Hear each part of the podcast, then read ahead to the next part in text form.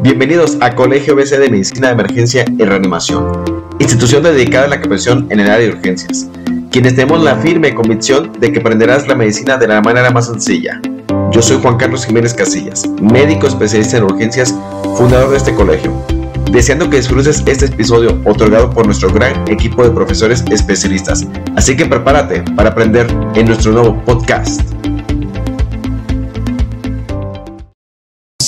El día de hoy. Muchas gracias por, seguirnos y estar actualizándose en lo que es la medicina de emergencia, reanimación y pues más que nada ahora con lo de COVID, pues todos los días hay información nueva, cada día vamos aprendiendo más, se va sabiendo cada vez más acerca de qué podemos hacer en las diferentes áreas del tratamiento de los pacientes con COVID, pues como hemos visto, pues COVID puede existir con todo. Más que respiratoria toma bastante importancia, lo que es la COVID leve, pueden requerir de una asistencia en la terapia respiratoria. Yo soy el doctor Emanuel Rubio Jiménez, eh, soy eh, médico que trabaja en el Hospital Civil de Guadalajara en el área de fisiología pulmonar, en aloterapia. Estuve eh, desde el servicio, pues desde hace más de siete años participando en el Hospital Civil. Ustedes saben que el Hospital Civil de Guadalajara, el antiguo hospital, es uno de los hospitales de referencia de todo el occidente del país. Nos ha tocado ser pioneros en bastantes de las cosas de que se están utilizando en la terapia respiratoria, de desde que yo llego, cuando todavía utilizábamos los ventiladores MAX 7, inclusive en la terapia intensiva, hasta ahora que estamos utilizando los ventiladores de alta generación, que estamos dando las terapias de alto flujo, donde se está combinando también no solamente la ventilación mecánica, la resoterapia, sino también la, terapia física y la terapia respiratoria para los pacientes que eh, requieran algún tipo de, sostén en cuanto a esto. Eh, también, eh, pues soy eh, profesor del colegio ABC. Eh, el doctor me tocó conocerlo desde que yo era residente. Sí, el doctor Jiménez fue uno de los doctores que nos invitó a participar más, era los que más nos alentaba a aprender. Y pues hicimos una gran amistad y ahora con una buena relación también de amistad y de trabajo que me invita a darles esta charla. Eh, esta charla eh, realmente no es nada tediosa, nada difícil. Lo que tratamos pues es de tratar de darles información lo más reciente, lo más práctico posible, cosas que ustedes puedan aplicar desde el día de hoy. ¿sí? Dentro de la terapia respiratoria se van a dar cuenta pues que eh, realmente, como les comentaba, vamos todos los días eh, aprendiendo un poco más, cada vez sabemos más. Y también existen muchos mitos, hay, muchos mitos alrededor de la terapia respiratoria, entonces puede servir esta charla también para que ustedes en la sección ya de las preguntas, pues nos puedan comentar incluso qué hacen en sus hospitales o qué han escuchado ustedes sobre terapias respiratorias o qué es lo que se está haciendo en este momento y podemos comentarlo. Es muy enriquecedor. Eh, realmente para la terapia respiratoria es un trabajo de diferentes especialidades. ¿sí? Existe la carrera a nivel de técnico superior universitario en terapia respiratoria en la Universidad de Guadalajara y entonces también eh, se va uniendo cada vez más equipo a todo esto. Si no es exclusivo de enfermería, ni de los médicos, ni de los kinesiólogos o de los eh, licenciados en fisioterapia, terapia física, los médicos rehabilitadores, todos le entramos a la terapia respiratoria. Eso es lo importante de estos temas. ¿sí? Y es lo que les quiero compartir eh, el día de hoy tratando obviamente pues de darles las novedades respecto a esto. Dentro de la terapia respiratoria, pues vamos a encontrar, como les comentaba, diferentes vertientes, pero todas ellas lo incluyen, ¿sí? Porque entonces esto estamos hablando de que estamos eh, diciendo que son varias acciones, pueden ser desde los elementos que son diagnósticos, de los elementos que son terapéuticos, ¿sí? de los que son de rehabilitación, todo esto pues lo vamos a estar incluyendo en lo que es terapia respiratoria. Esto es lo, interesante, lo interesante de esto, ¿sí? Entonces, por eso quiero que eh, ustedes tengan esta charla y de la manera más amena, más breve posible y que sea enriquecedor para ustedes. Así es que voy a agradecer los comentarios o las preguntas que nos hagan al final de la charla. Dentro de la terapia respiratoria, las vertientes más importantes o más conocidas, como podemos dividirlo, pues uno, la oxigenoterapia. Así todos sabemos esto en nuestras unidades, ya sea de primer, segundo, tercer nivel, todos tenemos el acceso al oxígeno. Incluso sabemos, pues obviamente que hay pacientes que tienen oxígeno en su casa. Entonces, la oxigenoterapia es una vertiente muy importante. Otra es la administración o la administración ¿sí? de los medicamentos de vía inhalada. ¿sí? Entonces, eso le podemos denominar una aerosolterapia. Tenemos también lo que son los elementos diagnósticos como las pruebas de función pulmonar, ¿sí? Ahí las pruebas de función pulmonar sabemos que tenemos desde espirometrías, pletismografías, difusión de gases, eh, tenemos incluso la oximetría de pulso, es una prueba también de la función pulmonar, la gasometría es otra prueba de función pulmonar, tenemos lo interesante, la ventilación mecánica. El Colegio ABC tiene cursos solamente incluso de pura ventilación mecánica, entonces es todo un mundo, ¿sí? Entonces, el eh, Colegio ABC ya estaba incursionando en la terapia respiratoria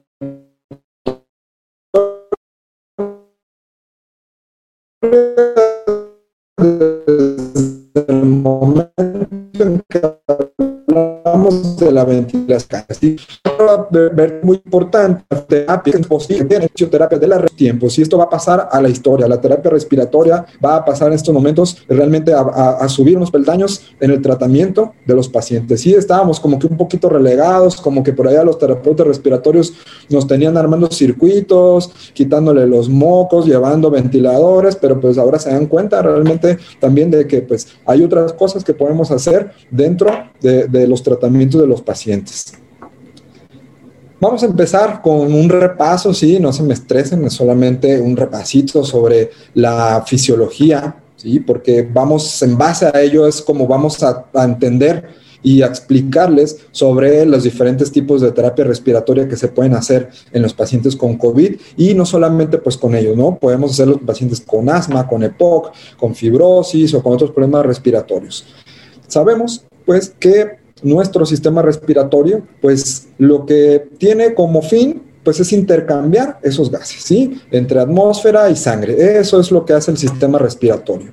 Sabemos, pues, que la composición de ese aire que nosotros respiramos son de varios gases. Principalmente es el oxígeno y el dióxido de carbono, el nitrógeno, ¿sí? que son de los que más porcentaje podemos encontrar en el ambiente, pero no son los únicos gases que existen.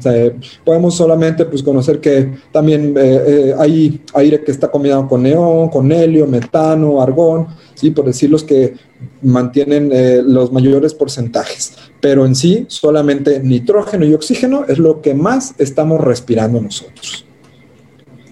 Vamos a poder hacer, como decíamos, ese intercambio de los gases, pues gracias a esas propiedades físicas que existen entre la atmósfera, los líquidos, ¿sí? el gas que estamos respirando y pues vamos a tener tres propiedades importantes. Uno es el volumen, ¿sí? que es el espacio que va a ocupar ese gas.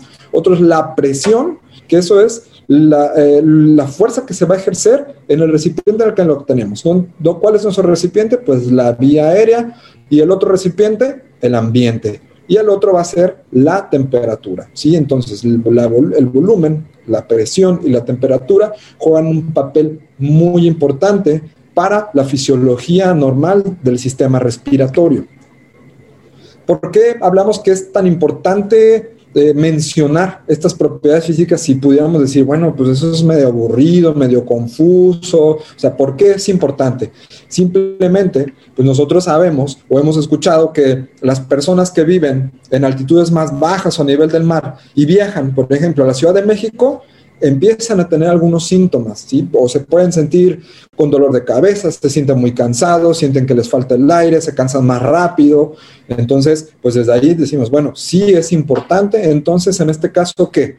La altura, ¿sí? La Ciudad de México tiene una altura media entre los 2.500, 2.600 metros sobre el nivel del mar. Voy a darles un ejemplo. La ciudad de Guadalajara, donde estamos nosotros, está aproximadamente entre 1400 y 1600. Quiere decir que si yo viajo a la Ciudad de México, voy a tener un cambio en la altitud de 1000 metros. ¿sí? Esos 1000 metros van a hacer que la presión barométrica disminuya. ¿Por qué va a disminuir la presión barométrica? Porque mientras más alto esté yo, voy a tener menos atmósfera que me esté presionando. Quiere decir que va a ejercer menos presión la atmósfera sobre el gas que estoy respirando. Entonces, con eso podemos entender que mientras más presión existe, pues esa difusión de los gases va a ser mayor. ¿Qué pasa con los buzos que entonces empiezan a bajar a 30 metros, a más de 30 metros de profundidad, se aumenta la presión. Entonces, si estoy aumentando la presión, estoy hablando que es más fácil que el gas se difunda. Y si se acuerdan en la diapositiva pasada, se las voy a poner, del porcentaje de los gases, hay más porcentaje de nitrógeno que de oxígeno. Quiere decir que con esa mayor presión, el nitrógeno también se va a empezar a difundir en la sangre. ¿Y cuál es la enfermedad del buzo? Pues esa acumulación de nitrógeno, ¿sí? esas burbujas de nitrógeno que se crean. Por eso es importante la presión. En este caso estamos hablando de esa presión barométrica.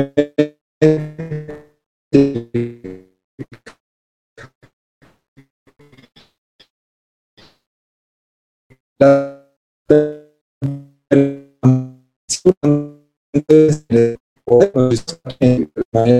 mantener la temperatura constante. A esta ley física de los gases le llamamos la ley de Boyle, en la que estamos hablando de la temperatura y la presión para que ese volumen, esa presión se mantenga constante. Si el volumen es el mismo, lo que va a cambiar es la presión.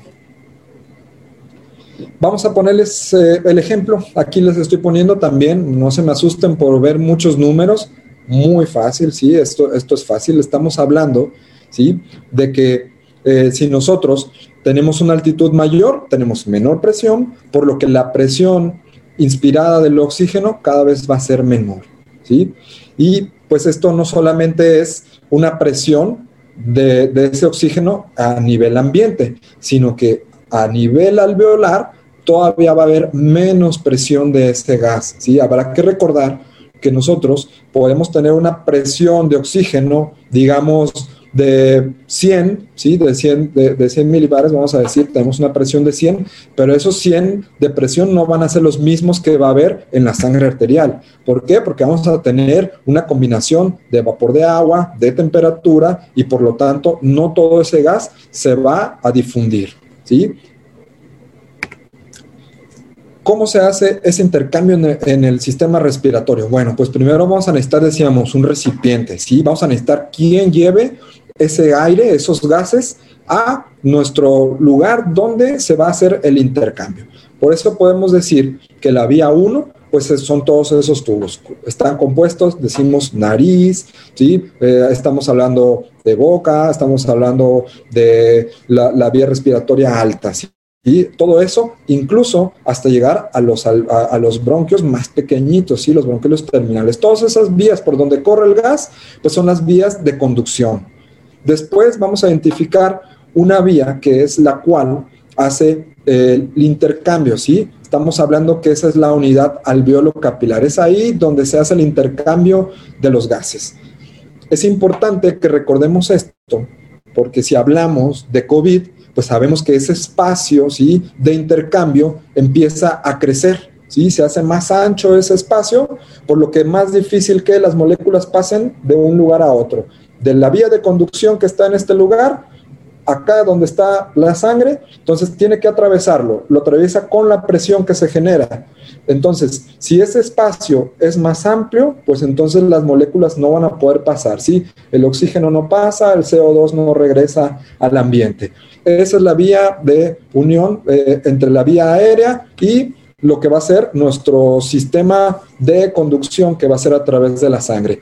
Pero necesitamos entonces algo para poder mover ¿sí? También ese aire, que entre y que salga ese aire, pues vamos a necesitar un sistema motor, ¿sí? Este motor de la mecánica respiratoria, donde desde el sistema óseo, los músculos, y todo esto está controlado por el sistema nervioso central. Nosotros sabemos que no tenemos que pensar en cómo respirar, estamos dormidos, estamos bien tranquilos y estamos respirando.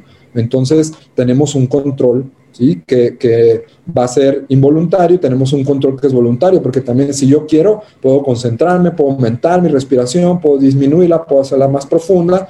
Entonces tenemos ese doble control sobre la respiración.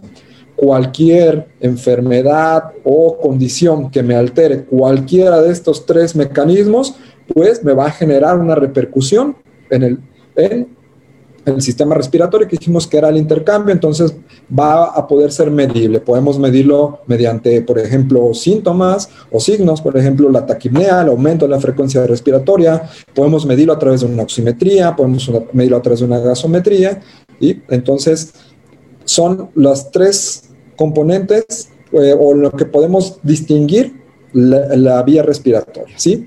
Hablando de la vía aérea superior, les hablaba que pues, es importante que se mantenga una temperatura constante para que la presión se mantenga constante. Por eso, la vía aérea superior pues, tiene una función de calentar. ¿sí? Calentamos ese aire al pasar, pero también nos ayuda a filtrarlo y nos ayuda a humedecerlo. También va a requerir de esa humedad para poder ser difundido a través de esa membrana al vuelo capilar. Esta humedad también, pues obviamente va a jugar un papel importante en la caída de la presión del gas en el alveolo, pero esto es algo normal, es algo fisiológico, también se requiere. Tenemos una vía aérea inferior, ¿sí? la cual va a constar de ciertas células especializadas. Estas células principalmente tienen cilios, que son esos pelitos que nos van a ayudar tanto a mover ¿sí? partículas como a mantener ¿sí? Una solución o este, que nos va a ayudar a mantener el sistema respiratorio limpio, ¿sí? Por eso sabemos que pues esa mucosa respiratoria produce, ¿sí? Este, este producto que es el moco y vamos a requerir pues un mecanismo para poderlo mover aparte de, de la función ciliar. La tos es un mecanismo de defensa. Y muchas veces, si, si podemos escuchar eh, a las personas que acuden a atención médica, lo que quieren es que les quitemos la tos, ¿sí? No quieren la tos, es uno de los síntomas eh, por los cuales no eh, van al médico.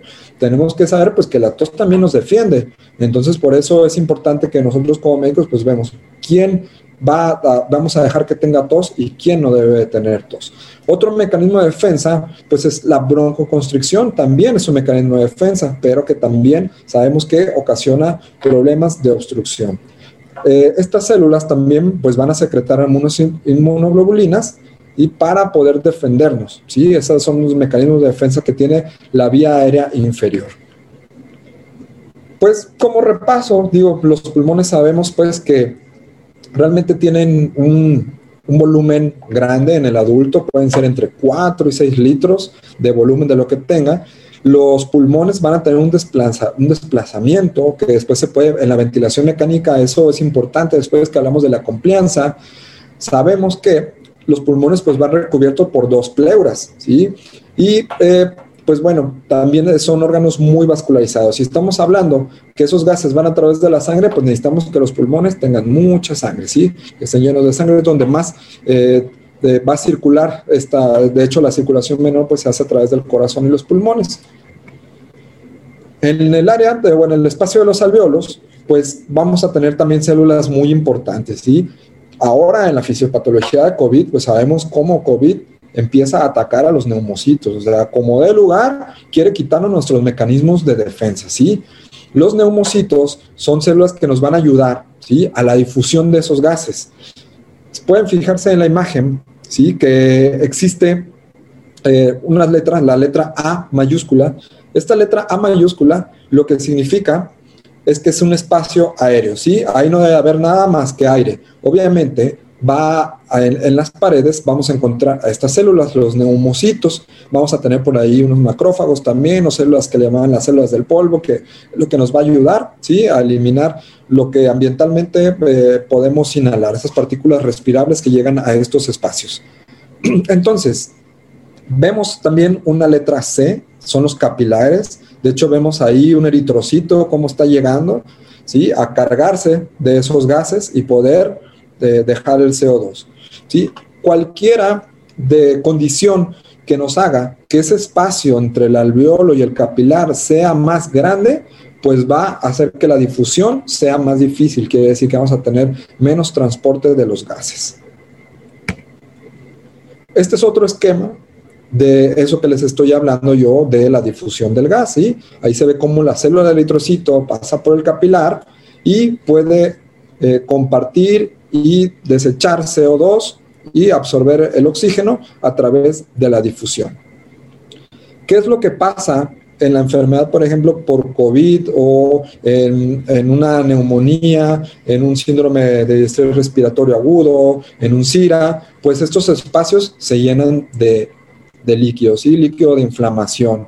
¿Qué es lo que sucede? Pues al hacer más amplio este espacio, pues ya no hay paso de estas moléculas. Y es por eso que los pacientes empiezan a tener menor presión del oxígeno en la sangre arterial.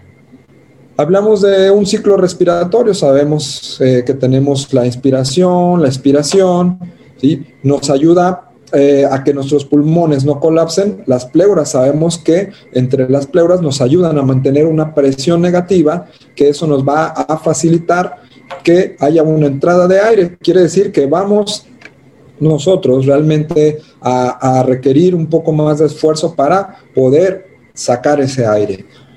¿Dónde radica la importancia de la terapia respiratoria? Pues de que muchos utilizamos o creen, bueno, eh, más bien, mucho se piensa que entonces lo que se tiene que fortalecer pues es el sacar nuestro aire. Si es cuando más requerimos del esfuerzo respiratorio, pues es lo que más se tiene que fortalecer. Pero aquí no. O sea, al contrario, lo que nosotros tenemos que fortalecer son los músculos que nos ayudan a la inspiración. Son los músculos inspiratorios los que más van a importar en la terapia respiratoria. Hay que recordar también que cualquier eh, problema que nos ocurra en cuanto al flujo va a evitar que tengamos un llenado del gas de esos espacios que hablábamos alveolares de manera adecuada. Quiere decir que si nosotros a través de los, de los recipientes que llevan el aire, ¿sí? que son los bronquios, bronquiolos, hay moco, hay algún tipo de obstrucción, hay edema, pues entonces va a haber turbulencia ¿sí? de esos flujos y va a ser más difícil que entonces se llenen los espacios alveolares. Sí, estamos hablando ya de la unidad funcional del aparato respiratorio. Por eso hablamos de que encontramos diferentes tipos de flujo. En ventilación mecánica también hablamos de flujo porque pues el flujo es realmente cuánto le abrimos a la llave, ¿sí? ¿Qué tan rápido queremos que salga? Lo que vamos a entregar, el volumen ya está predeterminado, ¿sí? Pero el flujo es qué tan rápido quiero yo, ¿sí? Que llegue ese volumen hasta generar cierta presión, ¿sí? Cada que eh, una vía de conducción se divide, pues entonces va a haber una turbulencia antes de la división. Y pues nuestro sistema respiratorio se está dividiendo todo el tiempo, ¿sí? Tenemos 32, 34 generaciones, entonces se va a estar dividiendo todo el tiempo, por lo que decíamos entonces que vamos a necesitar las inspiraciones, ¿sí? Que sea lo que más empezamos a fortalecer, lo que más tengamos que rehabilitar es la inspiración, no tanto la expiración. Es la inspiración lo que nos va a importar. Siempre va a existir una resistencia a ese flujo, es parte de la característica del sistema respiratorio.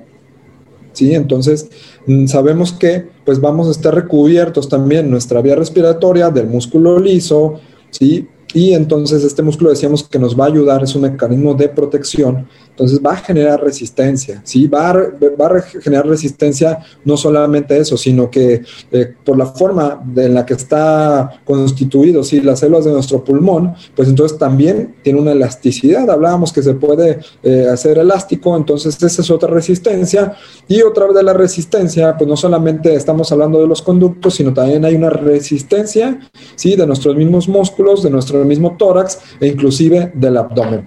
Porque hablamos que entonces que los pacientes con COVID que tienen más riesgo o, las personas que deberían de tener mayor protección son las pacientes con obesidad, no solamente en el aspecto metabólico, sino que también en el aspecto respiratorio, pues un aumento de esa presión abdominal, pues ¿qué nos está haciendo? Mayor presión torácica. Entonces la mochilita que cargamos adelante, pues también nos crea presión hacia el tórax, comprimiendo los pulmones. Entonces, por eso también es más difícil la terapia respiratoria con los pacientes con obesidad. Ahí es cuando empezamos a unir todas las piezas del rompecabezas y ahí empiezan a salir el porqué de las recomendaciones y de las observaciones que se han hecho.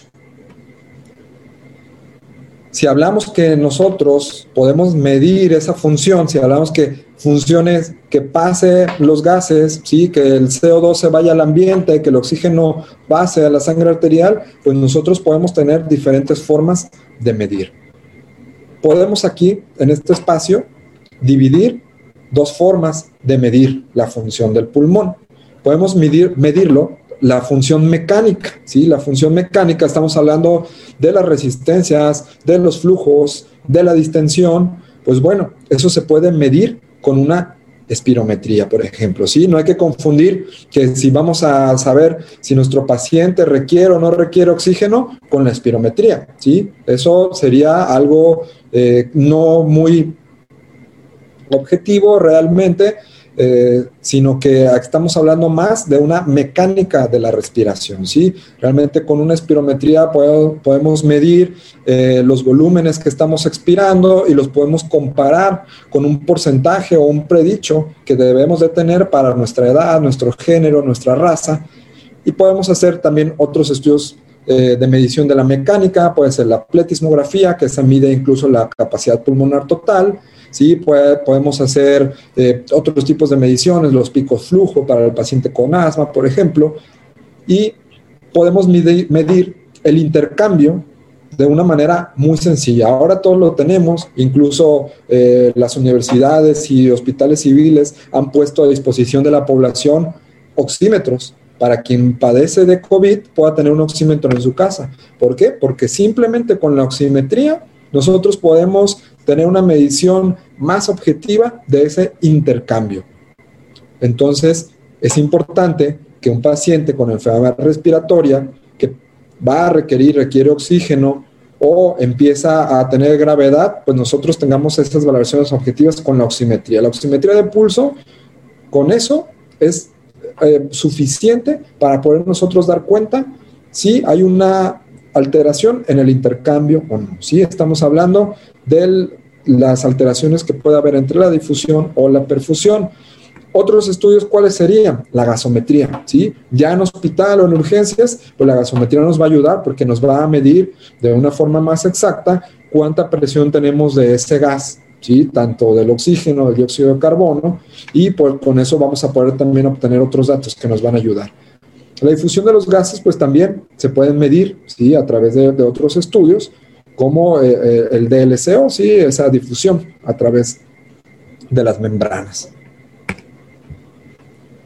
Entonces, bueno, como les decía, la terapia respiratoria, pues es amplio, ¿sí? Hablar de la terapia respiratoria es eh, meternos en realmente en varias disciplinas. Y otra de las cosas muy importantes pues, que, quiero compartirles pues, es acerca de la aerosolterapia. ¿sí? Ahora, pues, que está tomando fuerza los tratamientos para COVID, pues incluso ha habido tratamientos experimentales por vía inhalada. Entonces estamos, estamos viendo acerca de eh, de pruebas, ¿sí? Con medicamentos como ibuprofeno inhalado, estamos viendo dexametasona inhalada, estamos viendo otros corticoides que están de vía inhalada, ¿sí? Entonces la aerosolterapia, pues es utilizar dispositivos para poder aplicar los fármacos de vía inhalada. Y a veces no solamente puede ser de forma terapéutica, puede ser incluso de forma diagnóstica. Les voy a dar un ejemplo. En la espirometría, nosotros podemos hacer una prueba basal, ¿sí? Podemos hacerle la prueba de la espirometría, vemos que nuestro paciente tiene una disminución, ¿sí? Eh, en la capacidad vital forzada, por ejemplo, o que tenemos una disminución en su BF1, y entonces aplicamos broncodilatador, volvemos a hacer la prueba y medimos el porcentaje de cambio o cuántos mililitros cambió y con eso también podemos entonces hacer diagnósticos, ¿sí? De que si hay o no reversibilidad al aplicar un broncodilatador. ¿Cuáles son las ventajas de utilizar la aerosolterapia? Bueno, de que el fármaco va a llegar directamente a donde queremos que tenga la acción, que es el pulmón, el órgano blanco. Entonces vamos a limitar esa absorción sistémica, vamos a tener menos efectos secundarios sistémicos vamos a evitar en gran manera el paso gastrointestinal, o sea, que tengamos que esperar a que haya eh, ese paso a la vía sanguínea después de este paso gastrointestinal y pues vamos a tener una alta, una alta concentración local. Esas son las ventajas de la aerosol terapia. Obviamente, pues aquí va a importar también el tamaño de la partícula que se está inhalando, ¿sí? Entonces nosotros vamos a tener diferentes dispositivos que van a otorgarnos diferentes tamaños de moléculas. Las moléculas que nosotros ya vamos a poder, eh, o las moléculas que pueden llegar a esos espacios alveolares, son a partir de las 10 micras aproximadamente, ¿sí? Mayores a 10 micras se van a quedar en otros espacios de la vía aérea, más que nada en la vía aérea superior. En hospital eh, solemos utilizar algunos dispositivos para otorgar humedad y oxígeno también a través de sistemas de alto flujo que pueden generar moléculas mayores a las 10 micras. Quiere decir que no vamos a estar eh, llevando esas moléculas hasta los espacios alveolares. Pero también tenemos otros donde sí podemos utilizar el medicamento porque queremos que llegue hasta esos lugares todas esas moléculas que sean menores a 5 micras, vamos a saber que van a estar llegando más hacia ese espacio alveolar. Si son entre los 3 y 1 micras, pues entonces sabemos que van a llegar a los alveolos seguramente. Por eso es el que conozcan ustedes qué tipo de dispositivos hay para administrar los medicamentos.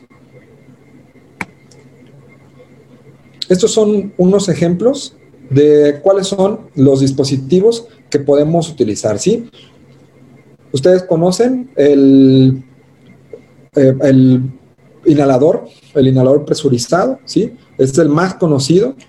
Ahora, lo bueno de estos inhaladores es que ya no contienen eh, el gas que hacía que dañara la capa de ozono. Ya utilizan otro tipo de propelente, por lo que son más seguros utilizarlos para el medio ambiente. Eh, estos eh, dispositivos obviamente van a tener también sus instrucciones muy especiales. Depende de cómo lo utilicemos, es si realmente estamos entregando o no el medicamento en concentraciones que sean terapéuticas. Les adelanto, un inhalador presurizado bien utilizado va a llegar un 12% de esas partículas realmente al lugar donde queremos que tengan la acción, ¿sí? Entonces, por eso es el que sepamos utilizarlo correctamente y pues obviamente les vamos a explicar cómo utilizarlo. Otro de los dispositivos que podemos utilizar para entregar medicamentos, pues es el micronebulizador. Eso los encontramos también en unidades desde primer nivel, sí, es de lo más básico, las micronebulizaciones, que le llamamos o las nebulizaciones. ¿sí? Este tipo de dispositivo nos va a generar moléculas en promedio menores a las 5 micras. Estamos hablando en promedio porque realmente puede llegar a generar moléculas desde 15 micras, ¿sí? pero la mayoría de las moléculas van a ser menores a las 5 micras, por eso es efectivo. Hay otros dispositivos que podemos utilizar, ¿sí? como es el tubito rosita que estamos viendo, que esos son de polvo seco. ¿sí? Esos son dispositivos en los cuales una capsulita que contiene el medicamento se poncha y entonces nosotros podemos inhalar el polvo que contiene, ¿sí? Existen otros dispositivos que eh, tienen una forma de hacer una neblina o una microneblina y que esta se entrega de una manera más lenta que el presurizado. El presurizado va a otorgarnos el medicamento y esas moléculas a gran velocidad. Por eso es que hay que tener una mayor coordinación al momento de utilizarlo. En este video les enseño pues eh, sobre el dispositivo Respimat, que es, el que les hablaba, el de la microneblina. Esta microneblina que es más fácil de que, de que se pueda inhalar. Por lo tanto, el medicamento se entrega de una manera eh, más, eh, digamos, con mayor porcentaje, ¿sí? A que los presurizados. Es muy fácil de utilizar, ¿sí? Entonces, estos dispositivos Respimat también tienen contadores para que sepamos el número de dosis que nos queda, son más fáciles de utilizar, pero tal vez requieran también un poquito de entrenamiento para poder armarlos la primera vez que se utilizan. Pero son fáciles de utilizar. Esto pues, nos da la ventaja que, de que sabemos que dando un entrenamiento más breve, el paciente va a poder llevarse a su casa su medicamento y va a tener menos problemas o probablemente sea más fácil de utilizar.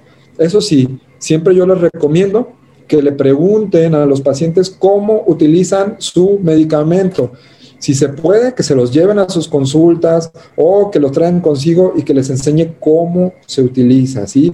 Porque pues, si les preguntamos, todos nos van a decir que sí lo saben utilizar, pero a la hora de observarlos podemos ver si sí lo están haciendo correctamente o no. Sí, esa sería una de las recomendaciones importantes. Incluso se generan grupos ¿sí? para los pacientes que utilizan medicamentos inhalados para que puedan eh, dárseles los entrenamientos en el uso. Y en los estudios, las recomendaciones que se han hecho a través de esta medicina basada en evidencia es que no sea una sola vez la que le enseñamos a nuestro paciente, incluso hay que estarle enseñando más veces. Y nos recomiendan que incluso llegando a la sala de urgencias, el paciente se le dé un entrenamiento, ¿sí? Aunque sabemos que pues en muchas de las salas de urgencias de segundo o tercer nivel, bueno, incluso en las de primer nivel, pues el trabajo está al tope. Ahí nos viéramos enseñándole y diciéndole, ¿no? Pero pues es una recomendación que nos hacen porque se ha demostrado que eso es un factor que sí impacta en la salud de los pacientes.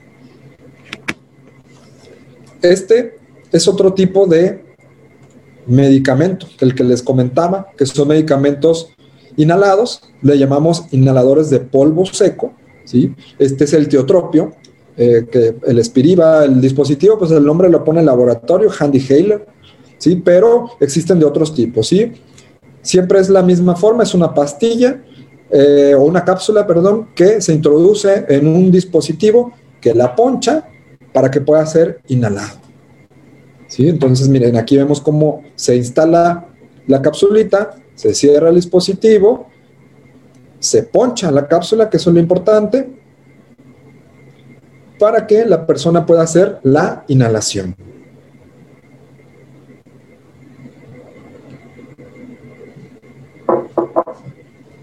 De esta manera, Así se puede hacer una inhalación sin el uso del, dispositivo presurizado, tratando de que el medicamento tenga más disposición pulmonar. Los inhaladores presurizados siguen siendo buena opción, ya son más baratos, ¿sí? Eso es lo que pudiera ser también una ventaja en estos días. Es más económico, pero recuerden siempre que hay que entrenar bien a los pacientes que los utilizan. Ventajas que tenemos, bueno, una de las ventajas es que son muy portátiles. ¿sí? Esto el, paciente lo puede tener consigo todo el tiempo para cuando lo requiera. Tenemos también que nos van a entregar siempre una dosis fija cada vez que, lo activamos. No van a necesitar realmente de un esfuerzo eh, grande para poder ser eh, llevados a la vía respiratoria, pero eso sí, requiere el uso de la aerocámara. O sea, eh, realmente vemos pocos eh, pacientes o pocas personas que utilicen su aerocámara, pero la recomendación siempre ha sido que se utilice con la aerochamber, que ese es el nombre comercial, ¿no? El aerochamber. Puede ser una cámara espaciadora o una aerocámara. Lo que nosotros eh, pretendemos a que nuestros pacientes utilicen los dispositivos presurizados con una aerocámara es de que haya una mayor disposición pulmonar, que era lo que les comentaba, porque llega a ser difícil el, que el paciente tenga la habilidad de poder hacer el presionar nuestro dispositivo y la inhalación de forma correcta. Entonces, la aerocámara es, un, eh, es una buena ayuda para poder utilizarlos. Incluso les puse este, esta pequeña imagen de cómo podemos saber cuando nuestro inhalador presurizado no tiene indicador de dosis, pues aproximadamente cuánto le queda a nuestro inhalador. Entonces, esta es una forma en la que se, se pudieran dar cuenta cuánto tiene, ¿sí? Los inhaladores de polvo seco, como les mostraba en el video anterior, pues también son portátiles. ¿Sí? Este no va a requerir de, una, de, un propelente para que puedan ser activados, pero para que realmente el medicamento llegue a donde queremos, pues va a requerir de un flujo inspiratorio. ¿sí? Necesitamos que el paciente tenga una buena inspiración para que active el dispositivo y pueda inhalarlo. Eh, incluso existían aquí la imagen no, no se ve animada, pero bueno, eh, les ponía unos dispositivos, los cuales tenían, por así decir, un pequeño eh, sistema en el cual al momento que uno hacía la inhalación, un ventiladorcito chiquito que se activa con el mismo flujo inspiratorio nos ayudaba a entregar el medicamento. ¿sí? Estos inhaladores de polvo seco no van a requerir de la aerocámara y también nos van a entregar dosis fijas. Los nebulizadores, a lo mejor aquí igual también eh, es donde más importancia va a prestar la plática, eh, porque pues es lo que más utiliza. Sí, personal de enfermería, pues es quien está ahí siempre con el nebulizador a la mano, es quien nos ayuda con eh, los medicamentos a instalar el nebulizador, a ponérselo al paciente, a vigilarlo a los pacientes. los nebulizadores, pues obviamente no van a requerir un flujo, ¿sí? Sino, perdón, van a requerir no un flujo del paciente, pero sí un flujo externo para que se logre la nebulización. Quiere decir que necesitamos conectarlo a una fuente que nos otorgue ese flujo. No precisamente tiene que ser oxígeno, ¿sí? Porque este dispositivo está dedicado para la aerosolterapia, no para la oxigenoterapia. Entonces, el que nosotros tengamos un paciente nebulizándolo con oxígeno es porque no tenemos otra forma de lograr ese flujo. Si tuviéramos tomas de aire con flujómetros, pues pudiéramos utilizar esas tomas de aire. Por eso es que utilizamos el oxígeno, pero si ustedes eh, han visto, pues hay nebulizadores como los que venden en farmacia, que tú los conectas a la luz, crean ese flujo y entonces nebulizamos a los pacientes en casa y no necesariamente con oxígeno. Entonces es una de las características que tiene el nebulizador. Las dosis son menos exactas, ¿sí? Porque también va a depender de la respiración del paciente, del equipo. Los equipos generalmente luego a veces por necesidad los estamos lavando, los estamos reutilizando. Pues esto va a ir disminuyendo la efectividad del nebulizador. ¿Siempre vamos a ver una neblina? Sí, o sea, probablemente siempre la vamos a estar viendo, pero como vimos es importante el tamaño de la molécula. Entonces, mientras más estemos utilizando ese nebulizador, pues hay un desgaste natural de los materiales y esto va a crear que esas gotas pues cada vez sean más grandes y puede que sea menos efectivo el uso de este nebulizador. Y aquí lo importante, los riesgos de, de contaminación aérea y por gotas. ¿sí? Esta diapositiva yo la tengo desde hace como 10 años Ahora con COVID, pues obviamente toma todavía más relevancia. Estamos hablando que utilizar nebulizaciones provoca un alto riesgo de contagios en COVID. Tengan cuidado, todos los que están en las unidades que están utilizando nebulizadores están poniendo en riesgo a todos los que están alrededor.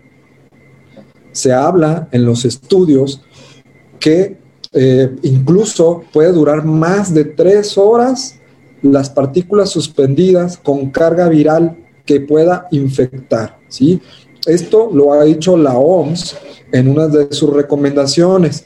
Sabemos que luego eh, algunos están peleados con la OMS, otros con el CDC están peleados, eh, otros les, les, quieren hacer caso al New England y luego resulta que New England publicó algo que no estaba realmente comprobado, pero bueno, no hay que hacerle ahorita caso a ellos. Si quieren, está bien, pero estas recomendaciones no son de ahora. Esto viene desde que el nebulizador se inventó. ¿Por qué? Porque sabemos que esas partículas pues van a contaminarse con la expiración del paciente y van a permanecer suspendidas en el ambiente.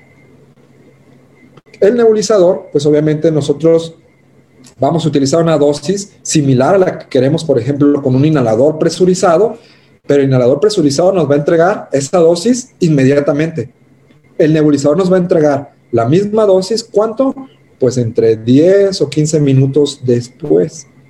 Esto lo podemos ver ah, tal vez en, algunos casos como una desventaja. ¿sí? Si nosotros queremos una acción rápida, pues el nebulizador no va a ser tan rápido. ¿sí? Un inhalador presurizado con salbutamol para un broncoespasmo si nuestro paciente aún tiene el, flujo inspiratorio necesario como para poder utilizarlo, pues nos va en menos de tres minutos a tener el efecto del broncodilatador, ¿sí? Y va a tener un efecto máximo entre los 10 y 15 minutos. Pero en un nebulizador, el broncodilatador, pues va a tardar en entregarse la misma dosis entre 10 y 15 minutos. Quiere decir que la dosis eh, o bueno, el, el, medicamento realmente haciendo su mayor efecto, pues va a ser a la media hora de la nebulización, Y a veces se utilizan recetas de cocina donde nos dicen que 0.5 de salbutamol más 3, 3 cc de solución salina para 15 minutos, tres nebulizaciones, ¿no? Entonces quiere decir que ya nos podemos tardar entre 30 y 45 minutos nada más en entregar la dosis que la pudimos haber entregado con cuatro disparos de un, de un inhalador presurizado. Pero pues esto va a depender en qué tipo de paciente lo utilizamos. Si el paciente ya no tiene la fuerza necesaria, pues el nebulizador eh, va a ser lo único que nos va a poder ayudar a entregar un medicamento, ¿sí? Por vía aérea. Entonces, a veces pudiéramos decir que está sobreutilizado el nebulizador. Entonces, ahora con COVID hay que tener mucho cuidado con los nebulizadores, ¿sí? El riesgo de contagio de COVID a través de una nebulización es alto, ¿sí? Eso es algo que tenemos que tener siempre en mente al utilizar los nebulizadores. Existen eh, los nuevos eh, medicamentos presurizados que hablábamos como el Respimat que vimos en el video, que también son portátiles, también es una dosis fija, la neblina es más fácil de que se inhale, tampoco van a necesitar eh, realmente un flujo mínimo para poderlo activar, puede utilizarse con aerocámara también, es más fácil su uso, pero si se le agrega una aerocámara, pues todavía vamos a optimizar más eh, la disposición de este medicamento a nivel pulmonar pues lo único pues es de que tienen un costo mayor. Eso sí, sí, eh, cuestan un poquito más caros estos medicamentos, pero pues tienen sus ventajas. Les hago una tabla comparativa. Ah, caray, no aparecieron los, no aparecieron los puntitos, sí, pero bueno, en el primer recuadro tenemos un presurizado, sí. En el segundo, este disquito es un inhalador de polvo seco. En el tercero estamos hablando de un respimat o los de microneblina y un micronebulizador. Portátiles, pues son los primeros tres, ¿sí? El presurizado, el de polvo y el de, el de microneblina, los tres son portátiles, ¿sí? Pero el micronebulizador, pues difícilmente va a ser portátil porque va a requerir conectarse o a una fuente de flujo y presión o a la luz para poder generarlo. El uso de la aerocámara, porque lo decimos, bueno, ahora hay que comprar la aerocámara también. Sí, va a ser una inversión, pero que a la larga para esos pacientes que requieren de un tratamiento prolongado, pues entonces es una muy buena inversión. ¿Cuáles van a necesitar aerocámara? El presurizado, que es el primero en, la columna, y el, el Respimat, que es el tercero en la columna, ¿sí? ¿Cuáles van a necesitar ser activados por el paciente? Para ser activados por el paciente requerimos que eh, obviamente la cooperación o que esté alguien usándolo, pues los primeros tres, el de presión, el de polvo, el respimat. Entonces, cuando el paciente no puede hacer la activación o el paciente no coopera, no tiene el flujo inspiratorio necesario, la micronebulización, pues obviamente es el, el ideal para utilizarlo. ¿Cuáles requieren flujo externo? Pues solamente el micronebulizador ¿Quiénes van a entregar dosis fijas? Pues los primeros tres, presurizado, microneblina, polvo seco, y dijimos que las dosis van a ser más inexactas en el micronebulizador. ¿Quiénes van a generar esos aerosoles biológicos que van a ser los que nos tenemos que cuidar ahorita porque estamos hablando, le podemos cambiar nombre, va a generar aerosoles COVID. ¿Quién va a generar aerosoles COVID? El micronebulizador. ¿Quiénes van a entregar de una manera inmediata las dosis de nuestro medicamento? Los primeros tres. Ya dijimos que el micronebulizador lo va a entregar entre, entre 10 o 15 minutos nuestro medicamento, ¿sí? Entonces, con esto podemos nosotros tener una comparación entre los dispositivos de medicamentos vía inhalada.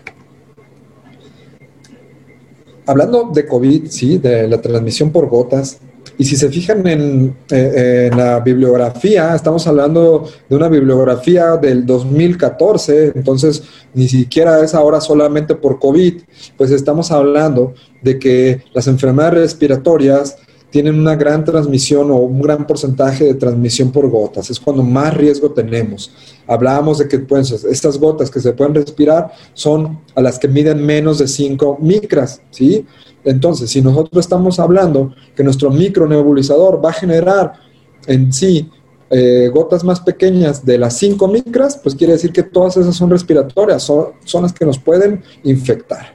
Entonces, por eso es que se debe tener la precaución de transmisión por gotas al utilizar la micronebulización. ¿Qué opciones pudiéramos tener para hacer una nebulización segura en un paciente? Bueno, pues tener un consultorio de presión negativa, ¿sí? En el cual pues todo ese aire ambiental realmente siempre está saliendo, no se está quedando. Esa sería una forma segura de hacer una micronebulización, ¿sí? Porque de ahí en más no hay una forma segura de poderla hacer.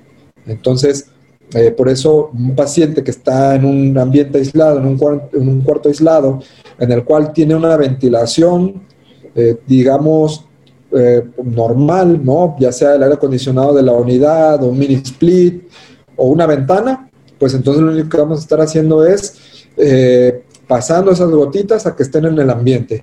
¿Cuánto tiempo? Realmente esto es algo que no pudiéramos saber, es algo inexacto, pero en las pruebas que se ha hecho, sí, con partículas con isótopos que se puedan medir, pues se han visto que en promedio pueden durar entre 3 y 5 horas. Entonces es donde hay que tener una mayor protección. Este es un esquema, ¿sí? De una persona, ¿sí? Que está tosiendo. Entonces, si se fijan, en pocos segundos, estamos hablando que en menos de un segundo, realmente todas esas partículas que son respirables ya salieron. Entonces, ni en lo que volteamos a ver quién nos tosió, quién estornudó, ¿sí? En ese tiempo ya realmente hubo una transmisión aérea y va a quedar suspendida. Obviamente, eh, las partículas van a tener diferentes velocidades y se van a expresar por el ambiente según también la corriente de aire que exista, ¿sí? Pero estamos hablando que si tú estás a menos de medio metro de distancia de una persona, todas las gotas te van a caer. Por eso es donde se empieza a tomar, bueno, ¿cuánto, cuánto de distancia por lo menos? Dicen metro y medio, dos metros. Sí, eso es para que las gotas más respirables no te lleguen. Pero las otras gotas más grandes pueden llegar hasta los 7 metros. ¿sí? Y una gota grande que contenga carga viral infecciosa, pues entonces tú la puedes tocar con tu mano y después te la puedes llevar a otro lugar o a otras superficies y también hay medios de contaminación. Por eso hablamos por gotas o por gotículas, porque las dos, de, las dos formas nos podemos infectar. Por eso hay que tener mucho cuidado con este tipo de transmisión. ¿Qué recomendaciones entonces podemos dar ¿sí? acerca de la protección por gotas? Las que ya todos nos sabemos de memoria, ¿no? Ahora ya no es difícil hablar sobre estos, estos métodos o estas medidas de protección mascarillas clínicas. ¿sí? Esto lo, decimos para todos nosotros que somos personal de salud, ¿sí? las mascarillas clínicas. La población en general está bien que utilice eh, las mascarillas de tela porque nos van a ayudar a que esas gotas grandes no pasen o gotas pequeñas, pero nosotros que somos clínicos requerimos de las mascarillas, eh, ya sea con eh, filtros tipo FFP2, FFP3 o las N95, ¿sí? Hay que utilizarlas, los gobles, lavado de manos, ¿sí? Y va a depender del tipo de procedimiento que se está generando, ¿sí? Si nosotros estamos en un procedimiento que va a generar aerosoles, pues entonces adicionalmente vamos a necesitar el de más equipos, ¿sí? No solamente este tipo. Entonces, qué circunstancias son en las que se generan los aerosoles aparte de el uso del nebulizador cuando se va a hacer una intubación, cuando se hacen broncoscopías, cuando se realiza la aspiración abierta de los pacientes bajo ventilación mecánica, la eh, ventilación bolsa máscara, estamos dando reanimación y queremos utilizar entonces nuestra bolsa máscara o ambú, entonces estamos generando, ¿sí?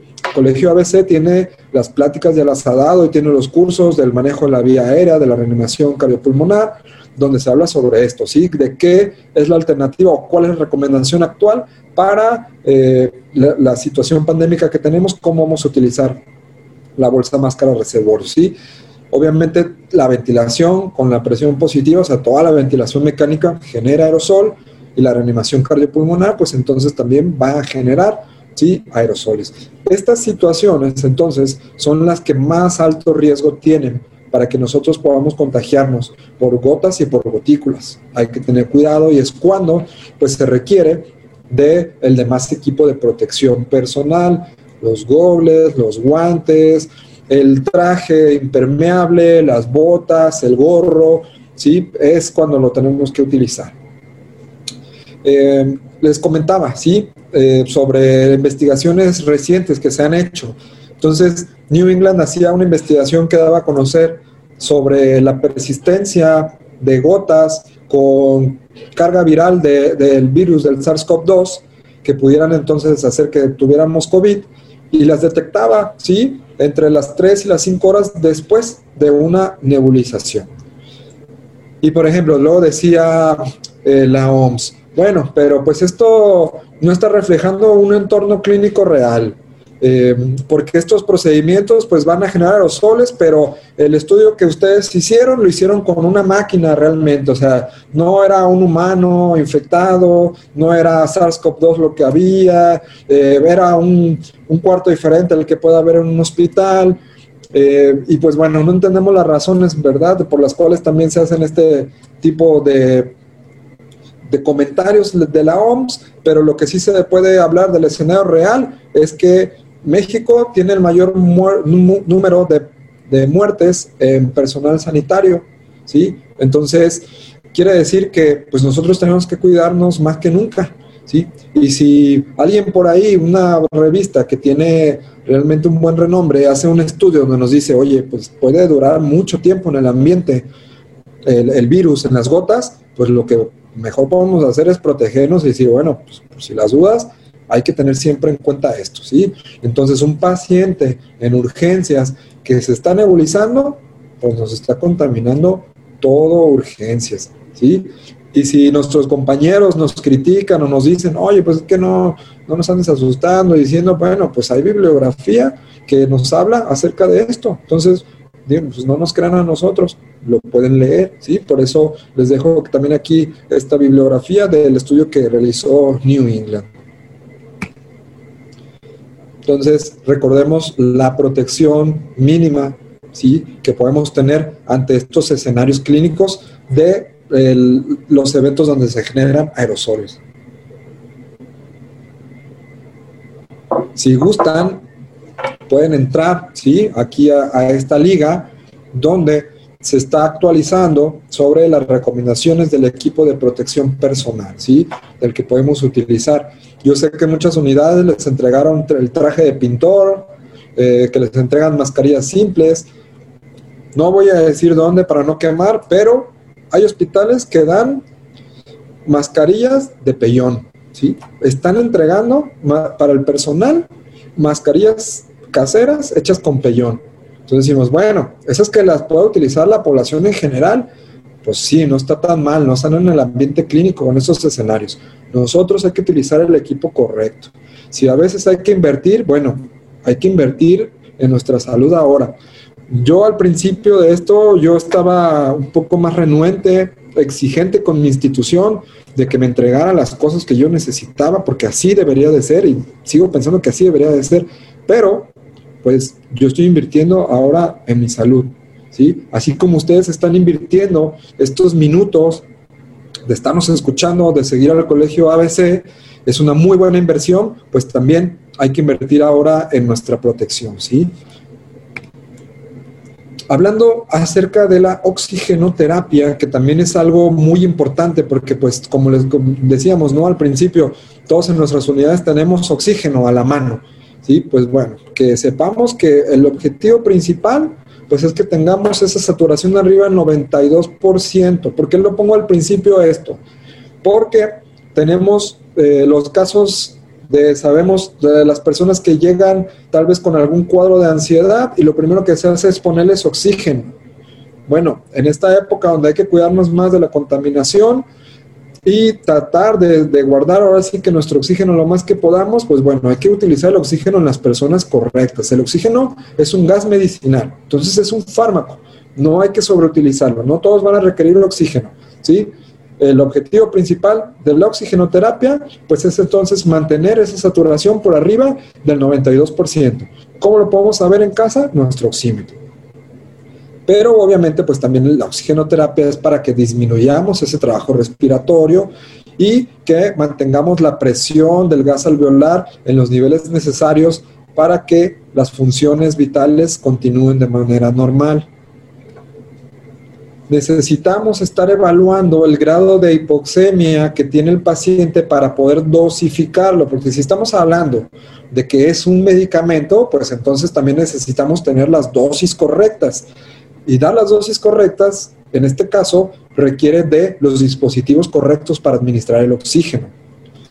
¿Cómo podemos evaluar objetivamente la hipoxemia? Ya dijimos oximetría o gasometría arterial. De las dos formas es correcto.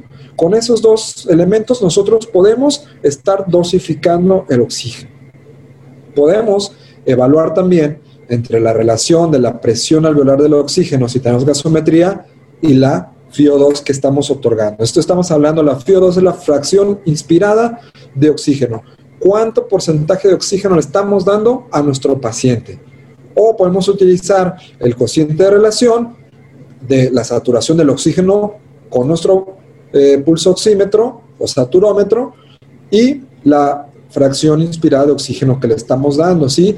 Estos dos parámetros nos van a ayudar también para saber qué tipo o cuánto flujo necesitamos utilizar de oxígeno, ¿sí? Esto es lo que nos va a ayudar. Se utiliza también mucho en la ventilación mecánica, ¿sí? La PAFI, para poder establecer también incluso o estadificar qué tan afectada está esa alteración de la difusión de nuestros gases.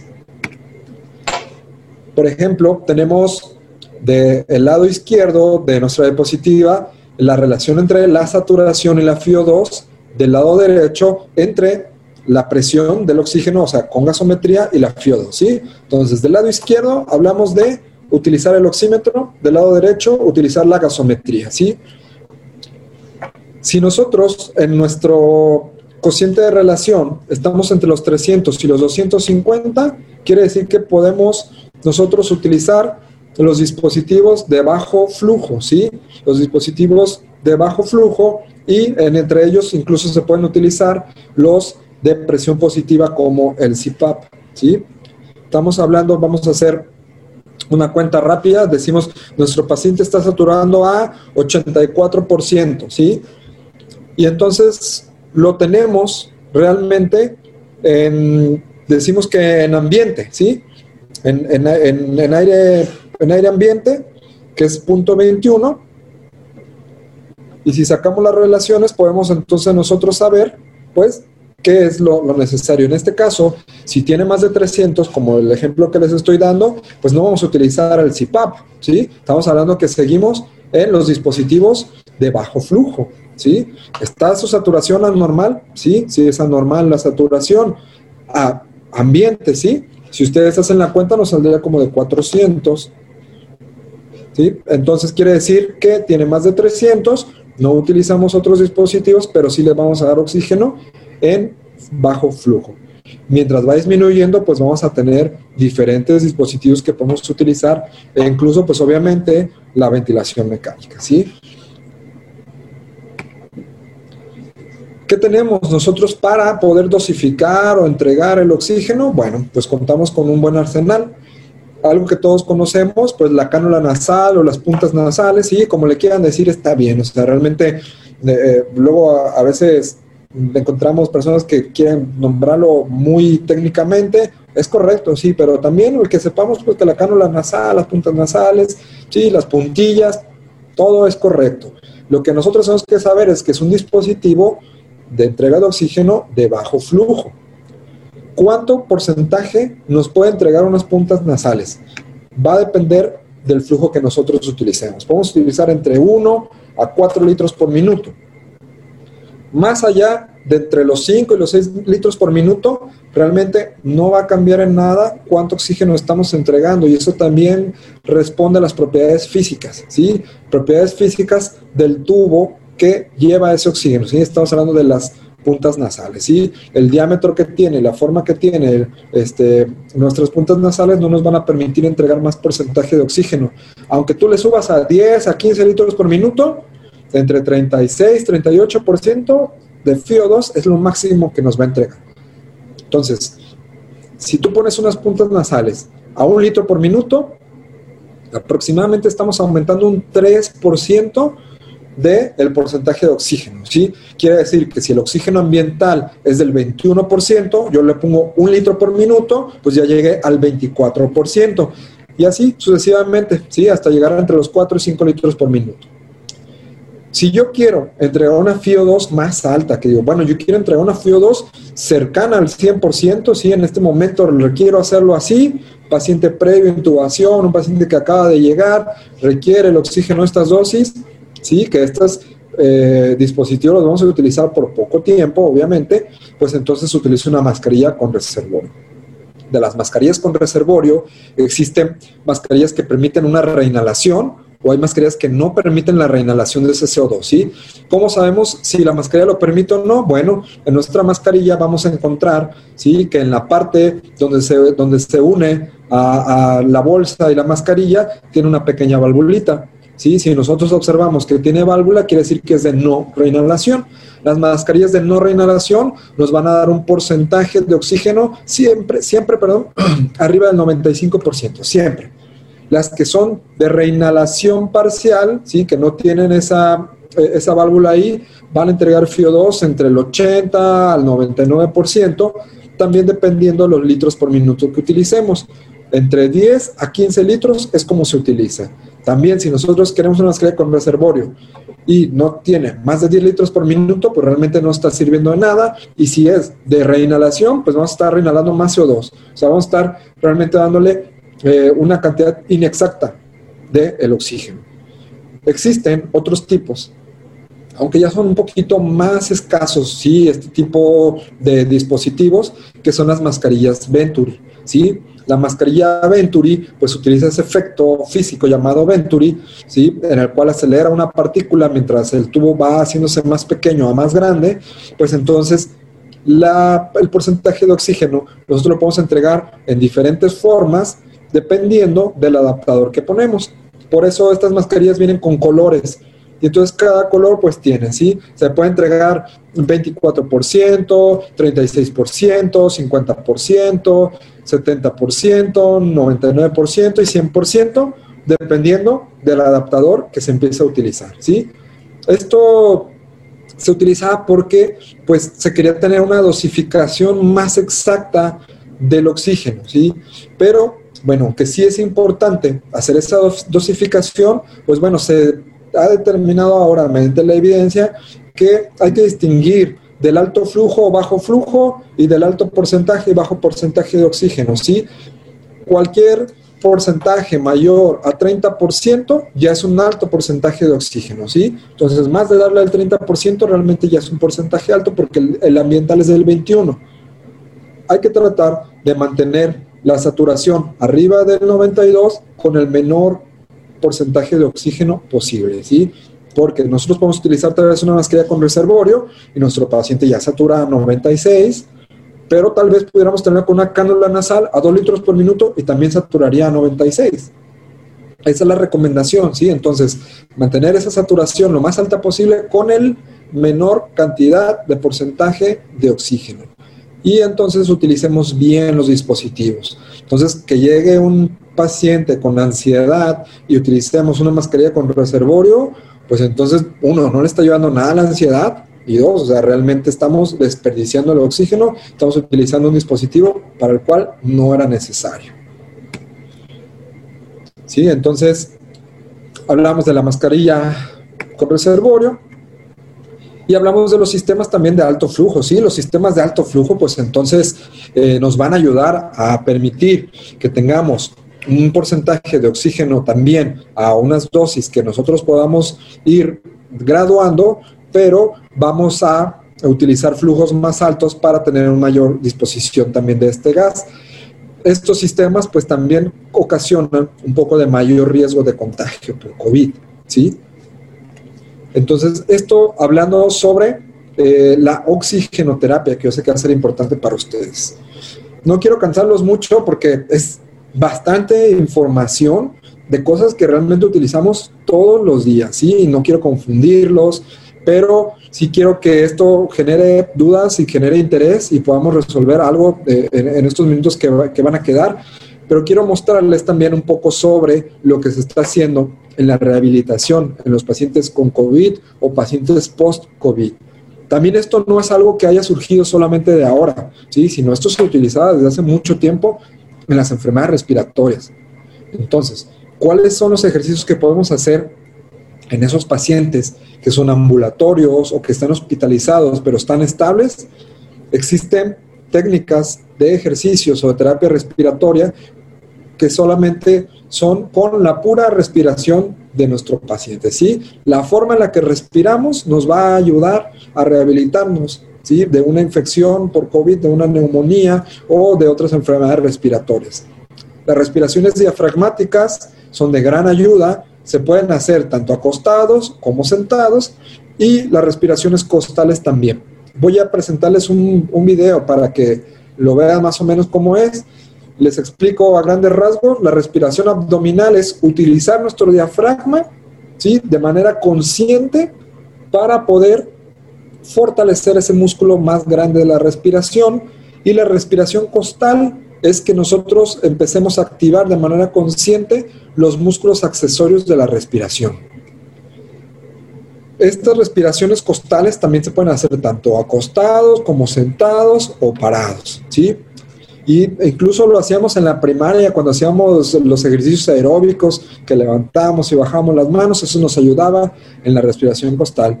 Ya había Prude Pérez que ya estaba practicando muy bien la respiración costal. Es más, eso nos va a ayudar a, a, relajar el cuerpo, a que entre más oxígeno para la última parte de la clase, ¿sí? La respiración costal nos ayuda, ¿sí? Entonces, van a ver aquí en este video algo de la respiración de diafragmática o respiración abdominal, ¿sí?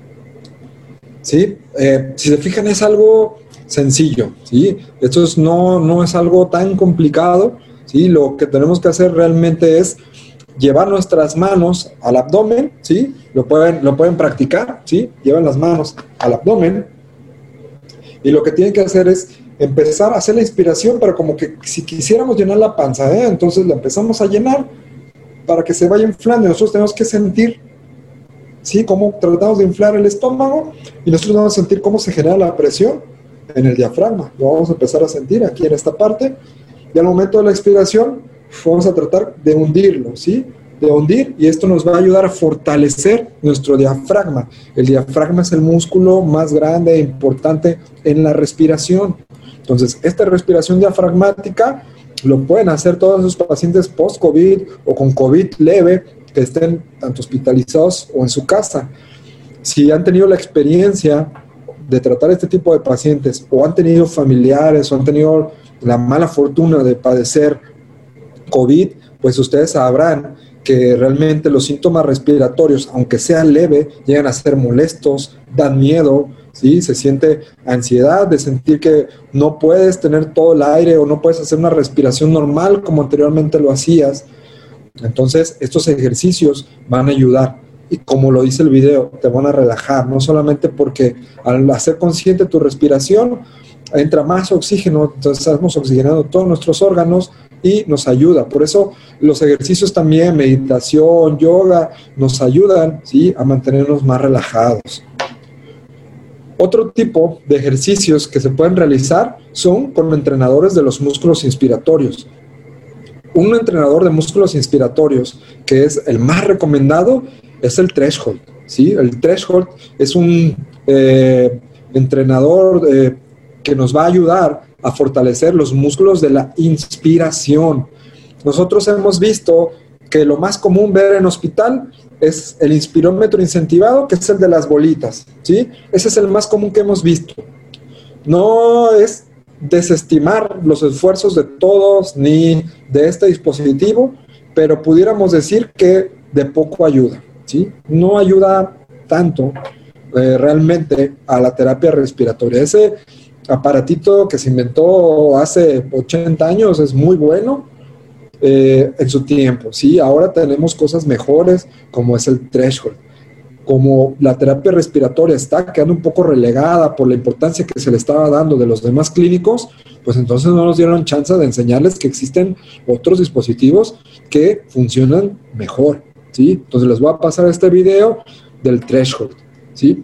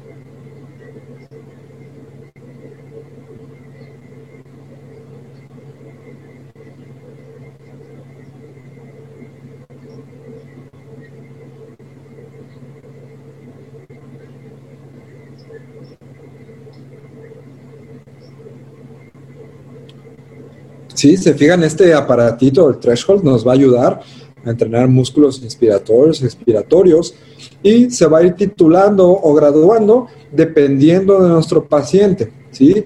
Eh, todos los threshold traen ahí un instructivo, viene también tu bitácora, eh, viene con sus pincitas, viene con todo lo necesario para que tú lo utilices. Entonces, este es un dispositivo que nos va a ayudar a la rehabilitación pulmonar de una manera más efectiva que el inspirómetro incentivado. El inspirómetro incentivado, el de las bolitas, también si lo vamos a utilizar está bien porque pues es más económico, está más a la mano. Bueno, que sepamos también que el objetivo no es que levantes las tres bolitas, sino es que con la primera bolita que tú levantas la mantengas en ese lugar, sí, que esté arriba todo el tiempo, lo más posible. Eso es lo que nos va a ayudar a entrenar los músculos de la inspiración. Y es inspirómetro, no es espirómetro, o sea, no es soplar, es jalar, jalar nuestro aire para poder eh, fortalecer este tipo de músculos, ¿sí? Que el de inflar globos y soplarle un popote con agua, eso sí, no se lo recomendamos, realmente esos no nos ayudan en nada, entonces, el popote mejora la agüita natural al agua, al agua fresca y los globos para hacer una, una fiesta, sí, pero nada más. O jugar globos con agua eh, nosotros solitos, porque ahorita pues no hay que hacer fiestas, ¿verdad? Ni nada de eso. Pues bueno,